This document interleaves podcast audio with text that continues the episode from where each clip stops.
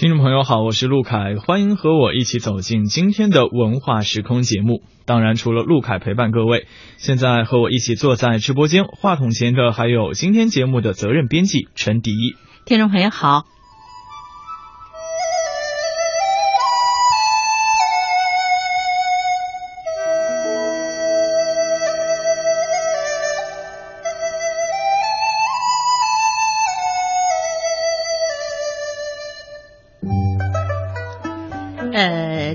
们为听众朋友播放的是一首江南的丝竹，叫做《江南好》。那么一听到这段描写江南风光的乐曲呢，我自然就会想起白居易的那首诗：“江南好，风景旧曾谙。日出江花红胜火，春来江水绿如蓝。能不忆江南？”那么在今天的节目中呢，我们是为您介绍的是江南名城江苏常熟。嗯，说到常熟啊，就不能不说到元代画坛的宗师，元四家之首啊，黄公望，他就是常熟人。他生于常熟，那去世之后呢，是葬在常熟的虞山。《富春山居图》呢，全图是用墨淡雅，山和水的布置疏密得当，墨色浓淡干湿并用，极富于变化，是黄公望的代表作。也被称之为中国十大传世名画之一。嗯，那今天我们要为听众朋友推荐的是现代人啊，也就是由常熟和台湾三义木雕啊木雕协会两岸的这个木雕大师他们的杰作木雕版的《富春山居图》。二零一五年的十月二十一号，常熟市东方红木家具艺术馆。联手海峡两岸的雕刻大师，将黄公望的《富春山居图》以红木雕刻的形式合璧展示，将一分为二的杰作完美合璧。这不仅将传统苏作工艺与海峡文化相啊相融合，也印证了海峡两岸同根同祖的文化的传承。这是两岸文化交流的盛世了，是常熟东方红木家具公司和台湾三义木雕协会木雕大师合作的有关于这个《富春山居图》的这样一种作品的呈现了。它的传世传奇及中华文化的传承也是体现在当中。那我们就把视线聚焦在常熟，来了解这千年的历史如何走进眼前的吧。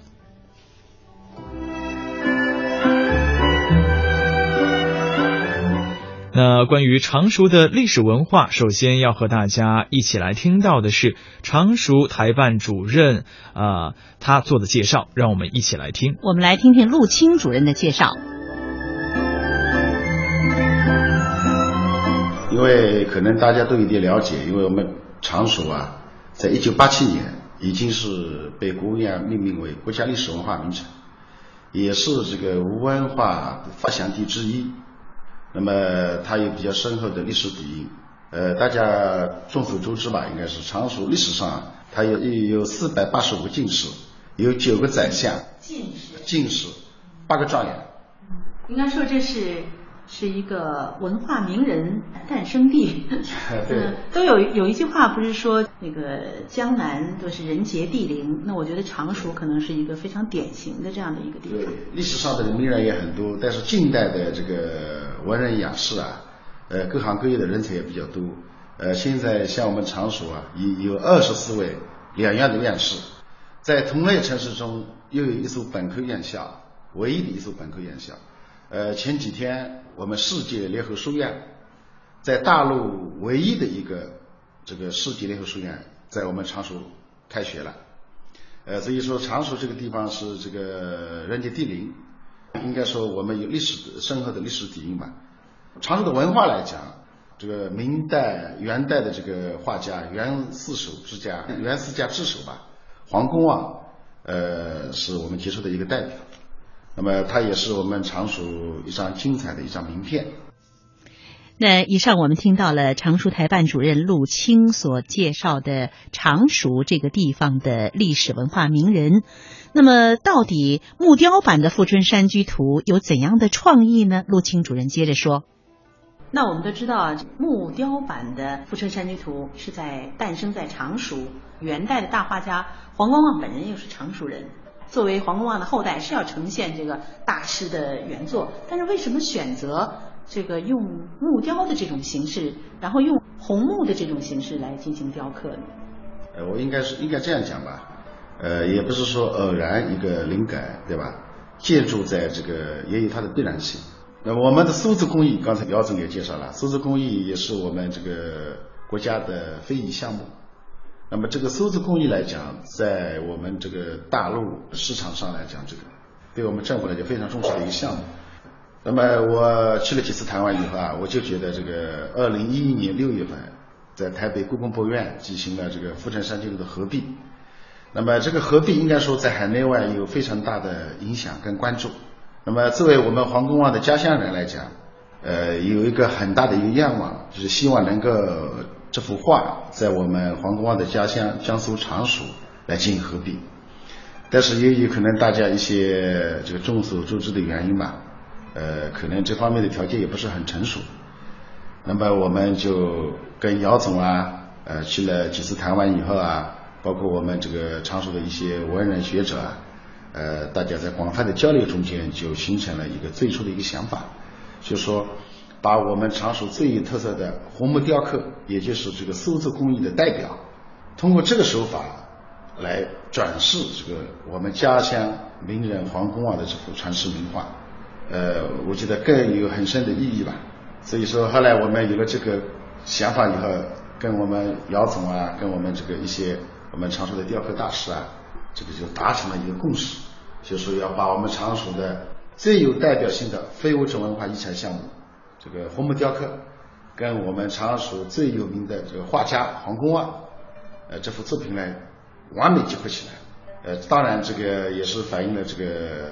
是体现我们就是两岸之间就是文化教育的一个水平。那么最初的这个想法跟创意就是这么一个过程吧。呃，常熟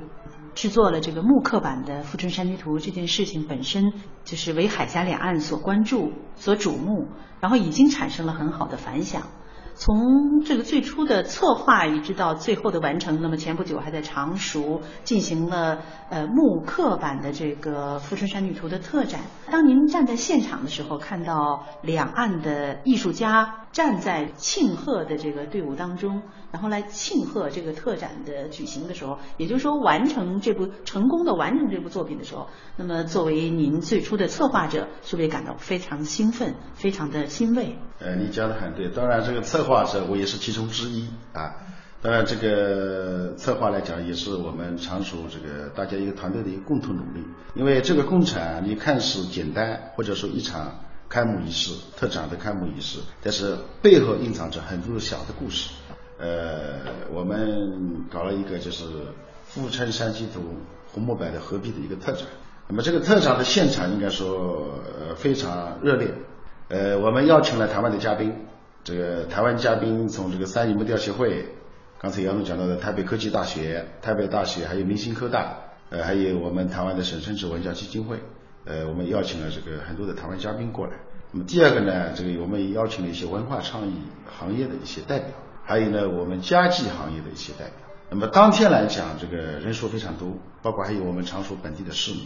呃，台湾来了大约四五十人的一个一个嘉宾团吧，呃，应该说到常熟来这个进行了莅临跟指导，那么现场气氛也很好。这个我们还邀请了我们四十多家的主流媒体啊，当然有我们这个中央电视台、新华社、中新社，呃，包括我们台湾的一部分媒体吧，呃，大家都纷纷对这个现场进行了一个报道，应该说在这个海内外有很大引起了广泛的关注吧。那他们具体有什么评价呢？对这个木刻版的《富春山居图》有什么样的高的评价？嗯，应该是用八个字概括吧。应该说广泛关注，反响强烈，强烈吧。应该说，呃，应该说这个活动啊，不光是在我们大陆这个引起很大的反响，在台湾应该说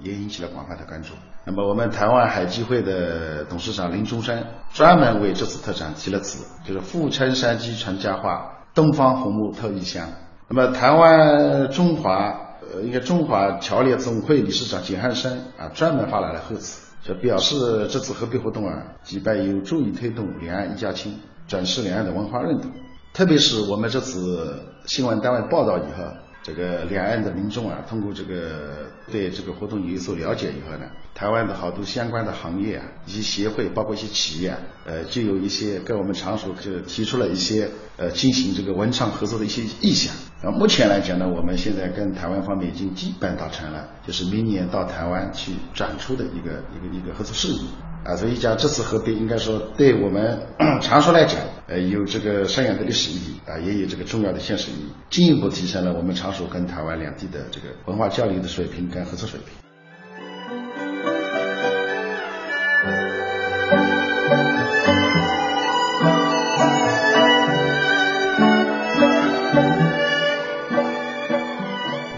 因为这个木刻版的这个《富春山居图》，它是由两岸的雕刻艺术大师合作完成的。呃，这个过程呢是经历了五个多月的时间，接近半年的时间。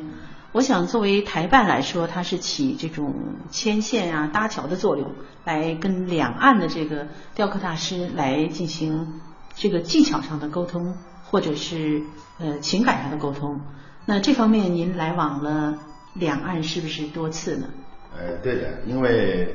虽然是这个活动啊，虽然是这个时间不长，但是实际上这个内部的这个协调啊、沟通啊，呃，应该说也是大量的。呃，作为我们这个政府部门来讲呢，就是我们怎样来为这个企业提供一些最好的服务，尽最大的努力。那么实质上呢，我们有了这个设想以后呢，我们主要呢就是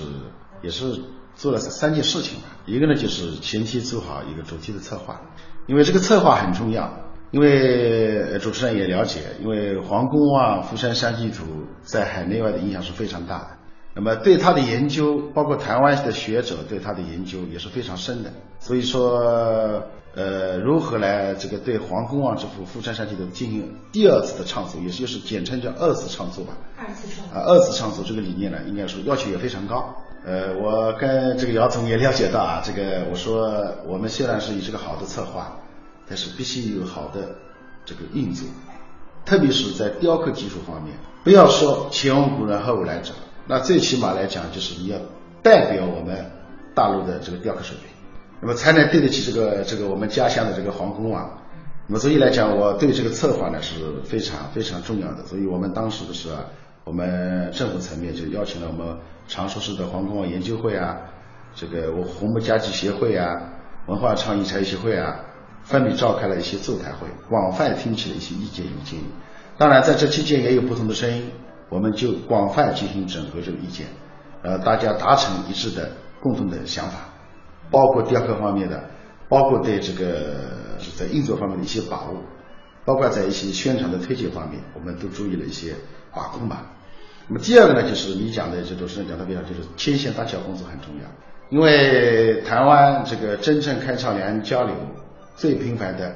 就是我们西马会刚刚结束吧。呃，习近平总书记也讲到，就是说这个两岸的交流，实际上就就是最频繁的，也就是这七八年来，两岸的交流上了一个新的水平。那么我们在这个中间，就是怎么样怎么样来，就是把两岸的交流提高到一个新的水平。在具体的项目上，我们怎么样做得更好？那么我们当时通过台湾的相关协会就了解到，这个台湾的三义木雕协会啊，三义木雕。那么这个木雕协会呢，应该说在台湾苗栗县。那么这个地方呢，百分之五十的乡民都以木雕为业。那么三义木雕呢，也被视为台湾地区拉长这个文创产业链的一个样本，在这个海内外这个有非常大的影响，而且他做的好多作品啊。代表了我们世界的学院水平，国际化、时尚化、传统化，是结合的非常好的一个一个一个一个一个木雕协会。所以我们通过台湾的相关协会啊，就是跟他们这个联络上以后呢，我们姚总啊专程到两次专程到台湾，跟三一木雕协会的理事长，包括一些专家，就达成了一些意向。那么三义木雕协会对这个活动啊，呃非常反应非常好啊，也也比较积极吧，应该说。当场答应就是要参与这个活动，所以当然在这些过程中间交流的过程中间，应该说姚总也费了不少的努力，那么台湾方面也非常认可认可这个努力，所以才有六月份这个台湾木雕大师到常熟来进行两岸联手这个共同来创作。当然，在这个创作的过程中间，大家有不同的想法，我想这个也很正常，这个也体现了这个求同存异的这样一种理念。但是最终还是我们两岸的大师来合作这个作品，呃，所以说这个从这个意义来讲，这个应该说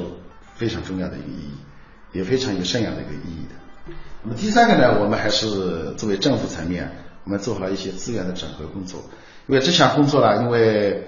呃刚才讲了嘛。虽然时间很短，但是花的心思是很多的，所以我们政府层面来讲，怎么来保证这个活动的从策划到运作到成功的举办？我想这个过程中间，我们政府是充分整合了我们常熟各类优质的资源，呃，从现场的这个领导嘉宾的邀请啊，请从媒体的这个宣传引导，还有这个文化艺术的指导，还有这个联络服务的协调，包括这个台前幕后的一些指导跟部署吧。呃，作为我们政府层面为企业啊提供这个最好的服务，那么可以我可以这样讲吧，应该说这个活动啊，也体现了我们政府与企业这个经济与文化、传承与创新相结合的一个成功典范。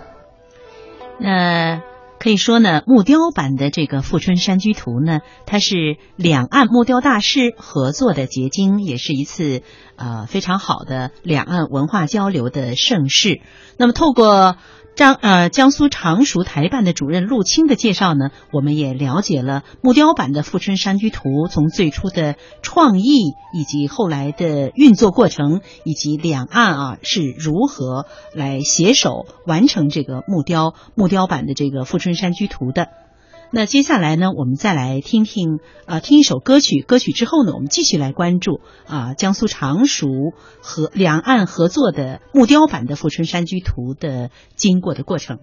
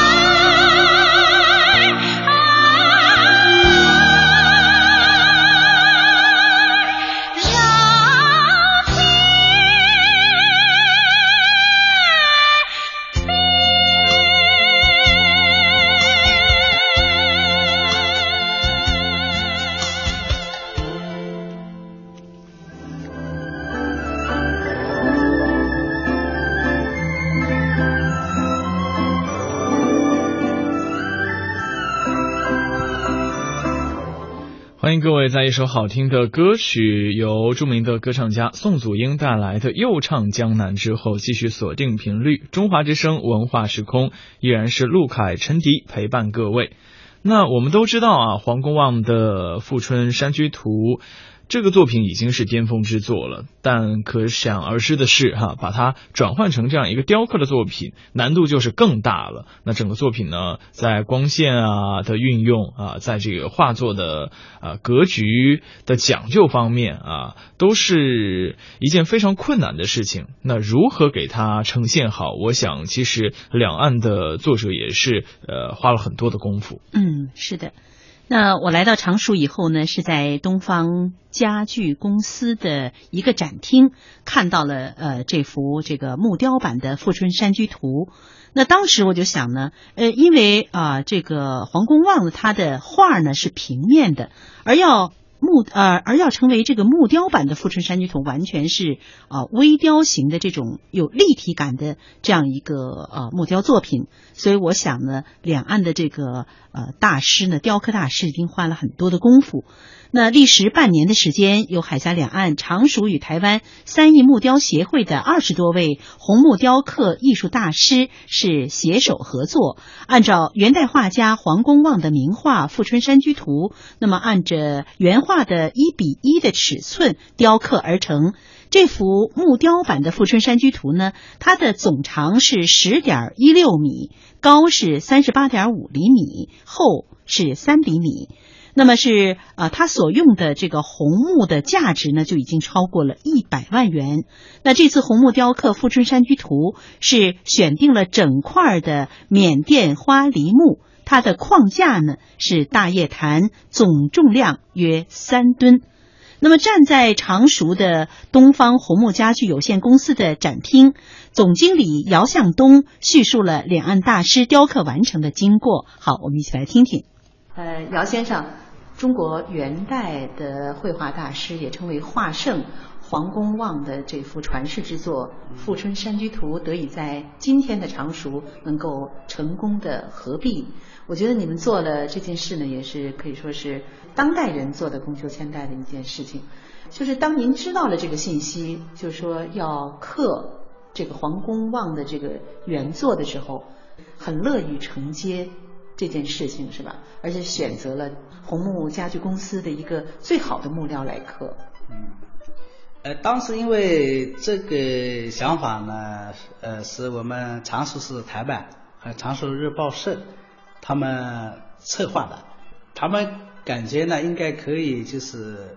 黄公望山水画嘛，应该可以用这种木刻的形式表现的。他来找我们的时候呢，我们感觉也是可以的。但是在随后的这种，就是我们在雕刻过程中间呢，其实呃也有很多难题的。就是第一，你要去选这样一块这么好的一块板嘛，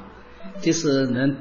那个矿石制作嘛，对吧？矿石制作。啊，你对这个材料这个本身你要选择好嘛。那其实我们也是呃一方面到东南亚去挑了。呃，就是这个也是，就是把我们这个原来修藏的这种这么好的材料拿出来了。第一刀开出来的话，啊，就感觉呢，包括我们这个陆主任什么看的这个板，都感觉这块板太好了，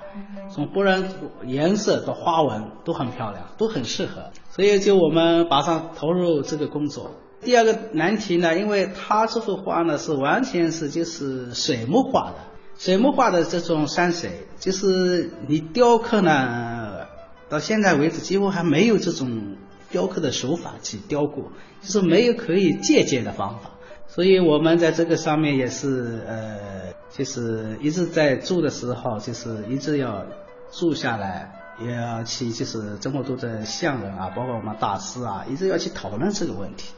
就是怎么怎么样去把它体现的更完美，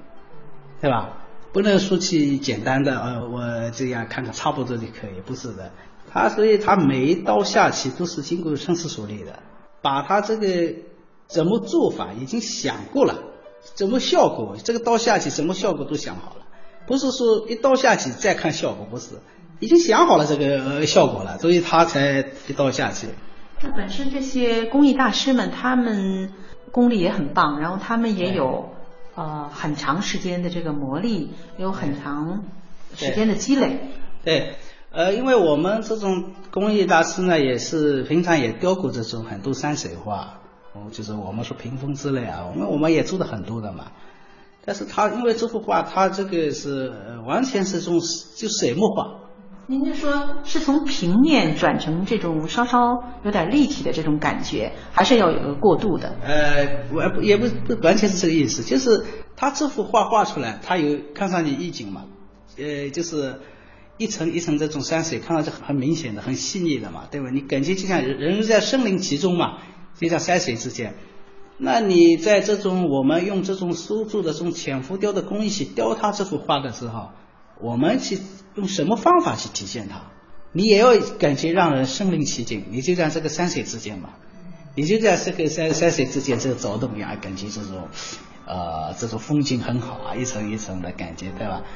那因为是浅浮雕嘛，对吧？所以它有一定的就是难度的。您刚才说了，就是通过这幅木雕版的这个《富春山居图》，它的整个雕刻的过程，也跟台湾的雕刻大师来进行合作。那您对他们的画法呀，或在情感上跟他们的交流，留下给您留下什么样的印象？呃，应该怎么说呢？我们三月份就是我们那个陆主任当时他们提出来这个方案以后呢，我们已经到台湾了的时候呢，已经和台湾的这种同行呢开始就是开始交流了。他们呢，就是也很有兴趣，认为这个东西也是值得做的。所以我们在六月份去台湾的时候呢，我们就是邀请他过来一起雕这幅《富春山居图》嘛。现在图纸上进行切磋吗？呃，对对，现在图纸上现，他叫我们叫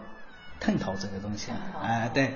切上琴的时候，他们就有几个大师过来一起开始啊切出这个，而且呢，在同时在这里开始雕刻的。他们对这件事情也是感觉很呃非常好，很认真的对待。这没就是我们在呃讨论这个问题的时候，他们很多事情都他们都提出来了，他们愿意过来做，是不计代价的愿意过来做。对对对对对对，我我感觉也是很欣慰的吧。对吧？说明我们可以对这个黄公望的这幅山水画呢，也是种肯定嘛。台湾他们也是这么知道这样一幅画，你想想啊，所以作为我们家乡人来说，是我们是感觉很高兴的事情。所以，我我们也值得去做这件事。那刚才我们也看到了这个木雕版的这个《富春山居图》的这个作品哈。我们刚才说了，从画法上，我们也就是进行了一些点评。嗯，呃，我们知道这个画呢，从整体上来说呢，它这个布局啊，就疏密有致。然后那个有层次感，就是让人有身临其境的感觉。那您在跟这个台湾的这些雕刻家在进行探索的时候，或者是观看他们雕刻的时候，从大的方向上，比如说画山，呃，这些大的景物可能是画出了那种层次感。那么在微小的一些细节上，那是不是他们也有这方面的技巧？还是我们这个常熟这个地方？更有这方面比较细腻的这个技巧。呃，没有，我感觉都是差不多的。其实这种工艺啊，很多这种雕刻的工艺，其实都都是来源于我们这种苏州的工艺。苏州这种技艺啊，在世界上是非常有名。他们来过来雕刻的这批人呢，也是代表了种台湾的这种高水平的雕刻师。我们一起坐下来的时候，这个一讲就通了。就不存在好像这个里边有一种大家的想法不同，完全没有这种，或者是水平上有一定的差距。啊，完全没有，完全没有。他们这个，我们感觉就是其实是大家是一样的，哎，因为你要体现这幅画的话，其实雕刻的风格都一样的，它不存在这种另外一种可以去体现它的。那就是说，两岸的这个雕刻大师呢，都有共同的。对，呃，这个元代的绘画大师这个黄公望，他原作的尊重，就是有那种文化传承的责任在里面。三一木雕协会的那个理事长蔡贤堂先生，呃，一直在强调，这个是我们为两岸的这种民间交流啊，这也是书写了一篇就是很好的这种文章嘛。那黄公望的这个传世之作，呃，《富春山居图》。呃，真的是可以称为传世之作。那咱们现在是木雕版的这个《富春山居图》，那在雕刻的过程中，您是不是呃也想把这个木雕版的《富春山居图》能够作为一个传世的杰作，然后呃一代一代传下去？呃，我们当然是这样想法的，呃，所以我们集结了这种呃，所以我们公司的。包括这种我们这种大师级的这种顾问啊，呃，包括两岸的大师啊，我们一起在调。其实我们就是为了他这幅画来诠释的，拿出最好的技巧、最高超的技巧，哎，对，投入其中是吧？对对对对对，就是应该说是已经尽心尽力了。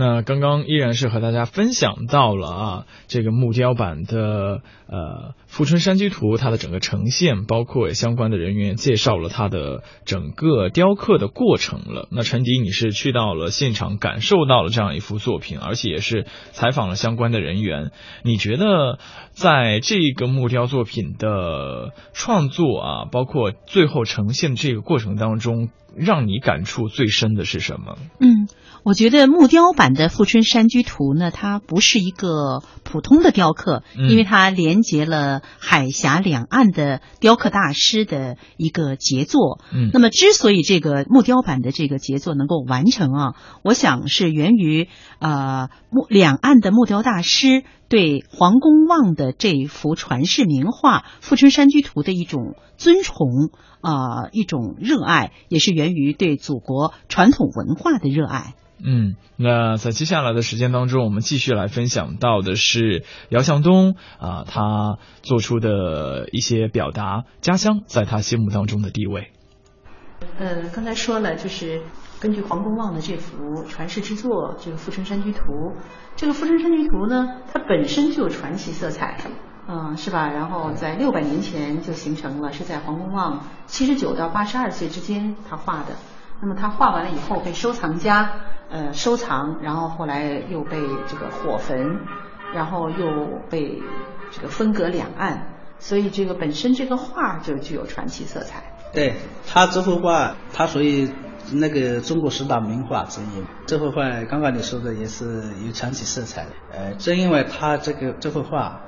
呃，画的太好了，收藏家希望他陪葬，你想想看，对吧？我们说这种。就是画画的这种技技技术也对了，已经到最高境界了嘛。这幅画呢，就是怎么说呢？所以我们在雕的这个过程中间呢，所以和台湾的这种雕刻大师也是就是把他请过来，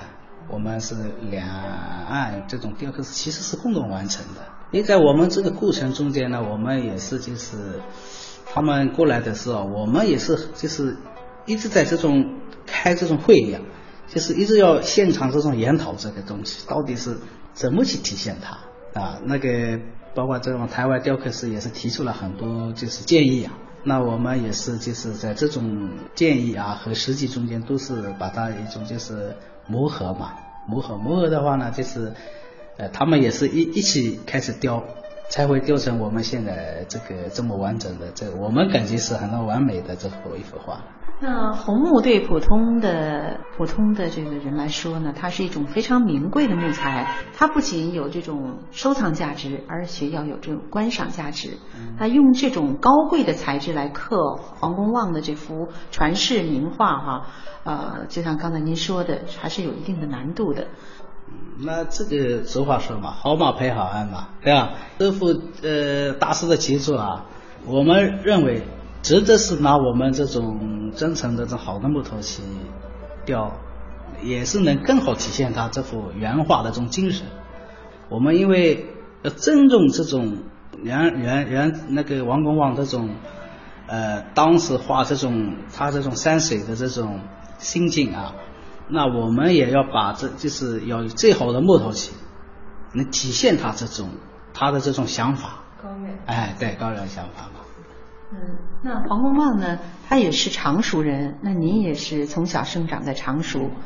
您觉得在画的时候，刚才我们在看了这个木雕红木雕刻的这个《富春山居图》，刚才我们也看了。虽然以以浙江富阳为主要的这个画的主要那边的山水，但是也有家乡虞山的影子。您觉得作为常熟人，是不是也能在心灵上更能跟这个黄公望息息相通？应该有这种的想法，因为常熟这个地方呢，也是我们苏州家具的发源地啊。包括我们这种雕刻的工艺啊，我们感觉在世界上也是很有名的。黄公望呢，作为是那个常熟人嘛。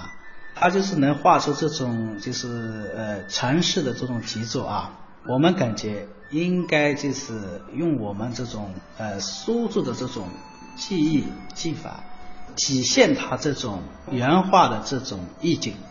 那所以我们在这个很多就是包括我们这种雕刻的大师啊，这个我们刚刚说的那个一个我们那个韩韩院长啊，所以大家也是很努力的，我们都家乡人嘛。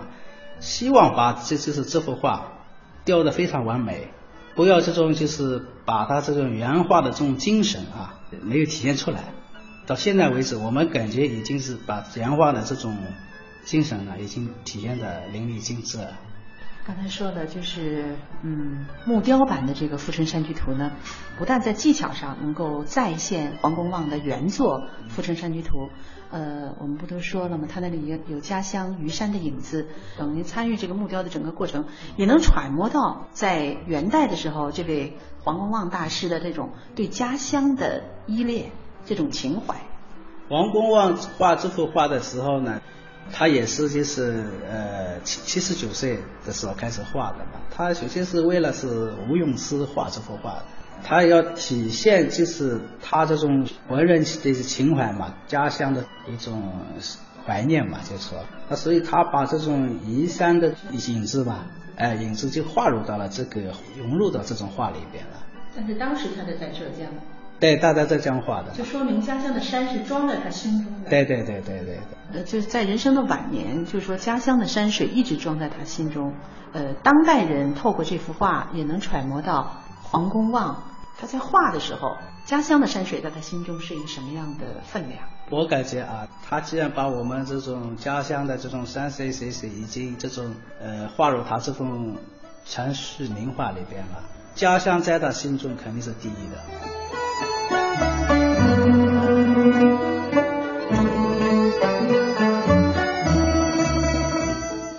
怀着传承中华文化的历史使命，海峡两岸雕刻大师联手，是共同将《富春山居图》以红木雕刻的形式合璧展示，将传统苏作工艺与海峡文化创新融合，更是印证了海峡两岸同根同祖、两岸文化紧密相连的事实。嗯，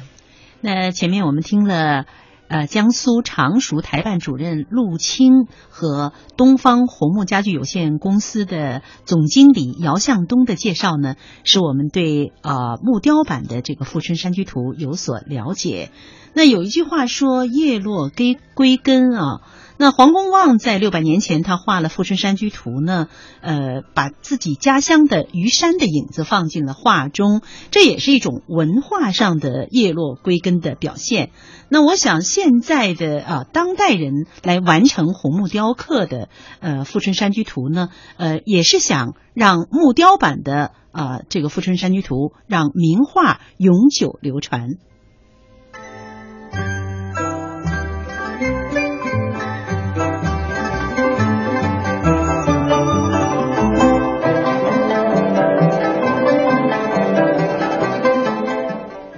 是的，此次富春山居图红木雕刻合璧，也必将加强两岸同根同源的文化认同的意识，推动常熟与台湾在文化上的深度交流，以及两岸文创产业合作不断向前发展。